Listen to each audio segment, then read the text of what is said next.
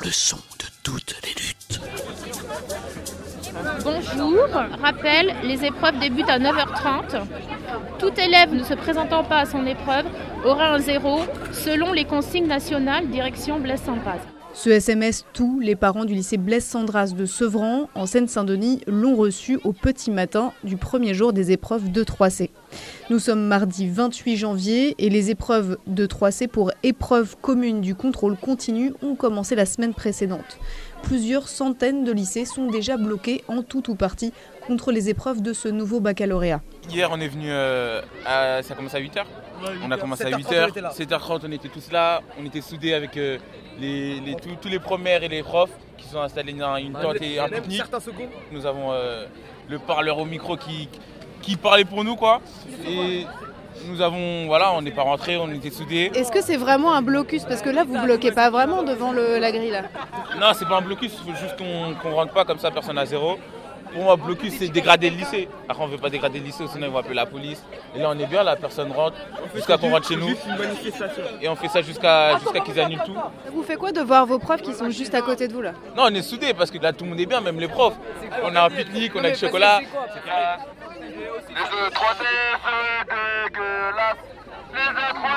Moi, c'est Gabriel, prof euh, d'histoire euh, au lycée Blaise Sandras.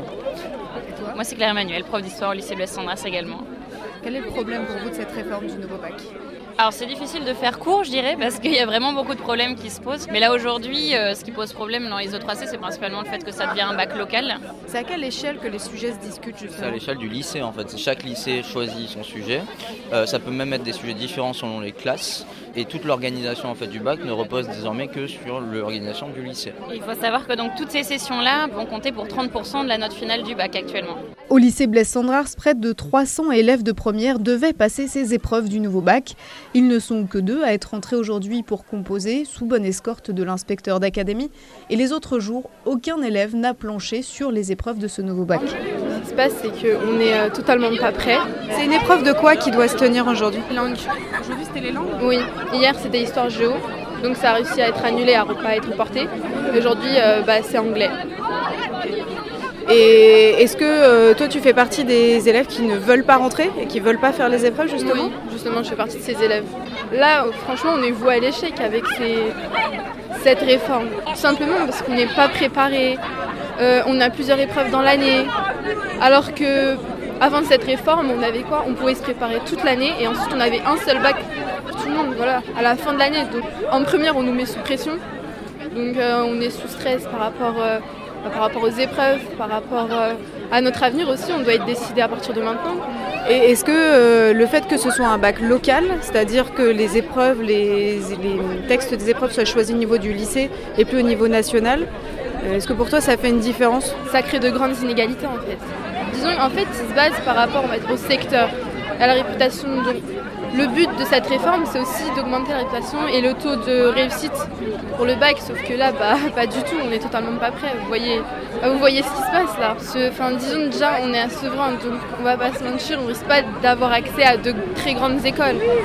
Alors qu'à Paris bah, il risque d'avoir de meilleures écoles. On considère qu'il y a une rupture d'égalité entre les candidats, que ce soit dans les conditions d'examen, euh, la façon dont les élèves vont arriver préparés au bac, euh, la façon dont les épreuves vont se dérouler. On reçoit des élèves qui n'ont pas été préparés aux épreuves, qu'on doit préparer en quatre mois, avec des banques de sujets qui ont été publiés très tardivement, des sujets sur lesquels, enfin, des nouveaux exercices sur lesquels on n'avait pas de visibilité. Donc euh, c'est vraiment sur cette session-là un très gros problème, mais plus globalement sur les autres 3C, on est opposé au principe en général. Ça passe par quoi? Ça passe par pas choisir les sujets? Donc en fait, on a commencé par euh, voilà, refuser de choisir les sujets parce qu'on estimait que choisir les sujets, c'était déjà participer en fait à cette session. Euh, et euh, bah, là, en l'occurrence, euh, une grève des surveillances ou en tout cas euh, voilà, des élèves, euh, en tout cas du soutien aux élèves qui boycottent, euh, qui boycottent ces épreuves. Les élèves, ils tiennent finalement le même discours que nous parce qu'ils ont, je pense, bien compris euh, les enjeux en fait de ce bac lo- local. À plus forte raison parce que ce sont des élèves de la Seine-Saint-Denis et de 80 du 93 et, euh, et qu'ils ont, euh, ils ont compris, notamment pour les plus méritants, que bah, en fait, le 18 à Sevran ne vaudra sans doute pas le 18 euh, de Henri IV sur, euh, sur un dossier scolaire.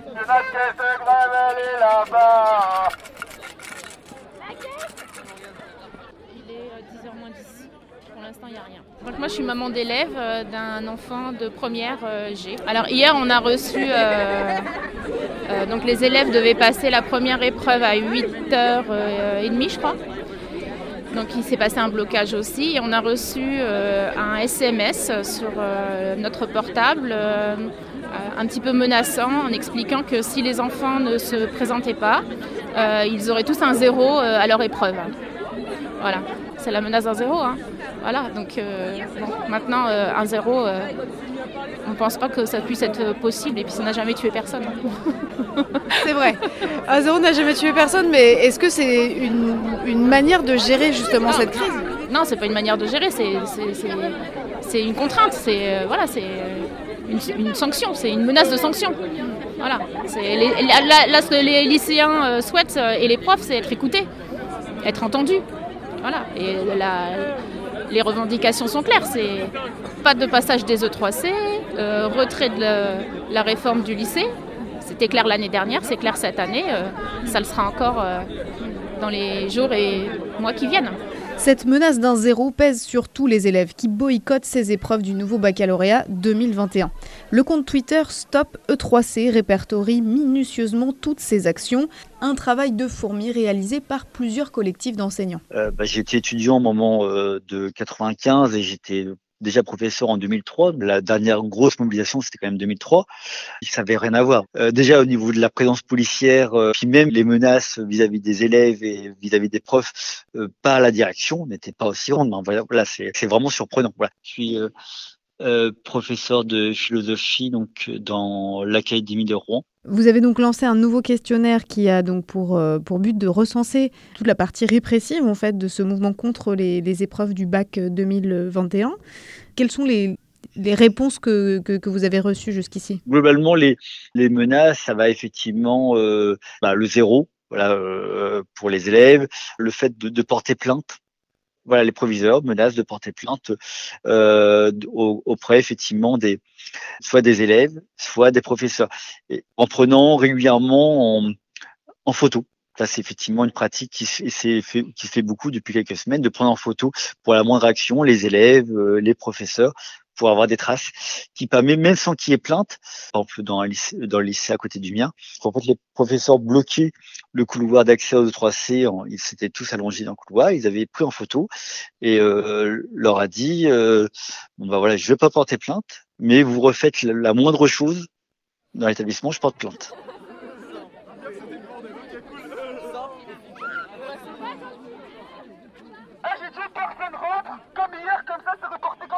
Ici à Sevran, la situation est globalement la même que dans la plupart des autres lycées perturbés.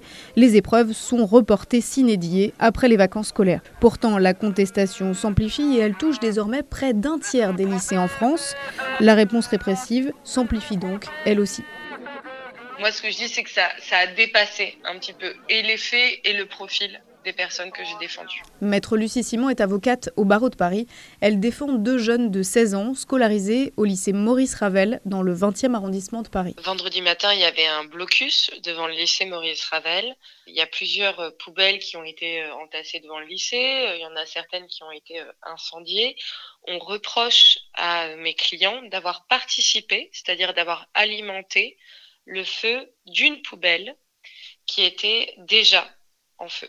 Donc, ils ont été euh, interpellés pour ces faits-là, vérification d'identité, puis placement en garde à vue, puis prolongation de la garde à vue. Un sur quatre a été euh, libéré et euh, ensuite les trois derniers ont été déférés, non plus pour dégradation de biens publics, mais pour participation à un groupement en vue de commettre des dégradations ou des violences. Alors le chef d'accusation, il peut changer, c'est pas une irrégularité. Par contre, c'est particulièrement incohérent parce que euh, ils sont en garde à vue pour des dégradations qu'ils reconnaissent et ils sont déférés pour une participation à un groupement en vue de commettre des dégradations. C'est bizarre et puis ça, euh, on peut pas finalement le contester et le critiquer parce qu'on n'est pas devant un juge. Ils ont été déférés devant un substitut du procureur de la République pour une mesure alternative aux poursuites, en l'espèce une réparation pénale dite classique. On ne sait pas vraiment ce que ça veut dire et on le saura le 17 mars. Moi, je dénonce vraiment une garde à vue disproportionnée. C'est-à-dire que vous avez presque 30 heures euh, de privation de liberté, dont 26 heures sous le régime de la garde à vue, pour interroger ces jeunes finalement une demi-heure chacun, pour les interroger sans moi, sans leur avocate. Les jeunes étaient laissés face à eux-mêmes parce qu'ils ne savaient pas s'ils allaient ou non passer la nuit en garde à vue. On leur a dit jusqu'au dernier moment, bah, si on vient pas, c'est que vous restez, mais vous imaginez bien qu'au moindre claquement de porte, au moindre bruit de botte, ils se disaient que peut-être euh, justement ils allaient pouvoir sortir. Or, ils ont passé la nuit en cellule. Euh, le lendemain, quand on leur a notifié la fin de la garde à vue, on leur a pas expliqué qu'en fait ils étaient déférés. Mais en plus, on décide, on ne sait pas pourquoi, d'aller exploiter leur téléphone. Et ça, c'est ce que vous voyez aussi de manière systématique, et ça doit être dénoncé parce que c'est une atteinte à la vie privée et familiale. On le voit dans toutes les gardes à vue de Gilets jaunes. Euh, ce dont j'ai envie de parler, c'est de politique pénale. C'est-à-dire qu'on a le, le, sentiment que le parquet, finalement, euh, utilise des moyens qui sont à sa disposition, comme celui de la garde à vue, pour faire du maintien de l'ordre, voire pour faire de l'intimidation. Les forces de police, ce sont la plupart du temps les chefs d'établissement qui les appellent directement pour s'assurer que les examens de 3C se dérouleront coûte que coûte. Ainsi, au lycée François Mauriac de Bordeaux ou à Gabriel Fauré, dans le 13e arrondissement de Paris, les forces de police ont assuré une sorte de barrage filtrant à l'entrée de l'établissement pour s'assurer de l'entrée des élèves.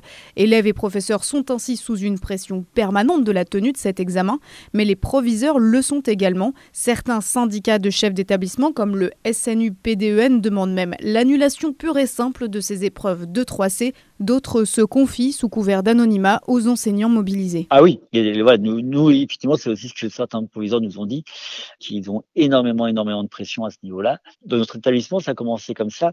On disait, ben voilà, on est globalement contre par principe sur le 3C.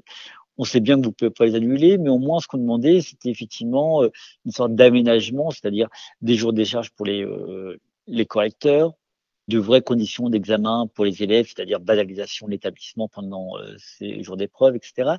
Et la proviseure nous a dit, je peux pas, parce que si je le fais, je suis euh, désavoué. Si euh, elle acceptait, tous les établissements auraient été obligés d'accepter. Donc en fait, il y a un verrouillage à tous les niveaux. L'inspecteur d'académie adjoint nous a dit la même chose. La rectrice ne pourra pas donner suite à votre demande. Si elle donne suite, elle est désavouée par le ministère. Vous remballez, euh, vous remballez jusqu'à demain là bah, Demain on revient. Radio Parleur, le son de toutes les luttes. C'est la première fois. Et donc demain matin vous, vous, montez le Barnum et le piquet Voilà. Ouais. Et jeudi. Et vendredi dernier il faisait moins 1. Il n'y a pas de négation hein ah ouais Vendredi dernier il faisait moins 1. Ouais, on a, on a des conditions météorologiques. Je te rappelle vendredi dernier quand C'est pour ça que hier on avait le slogan aussi E3C en juillet. Ouais. Mais grave, ça T'inquiète, il y aura une deuxième session en juin. Écoutez-nous sur radioparleur.net.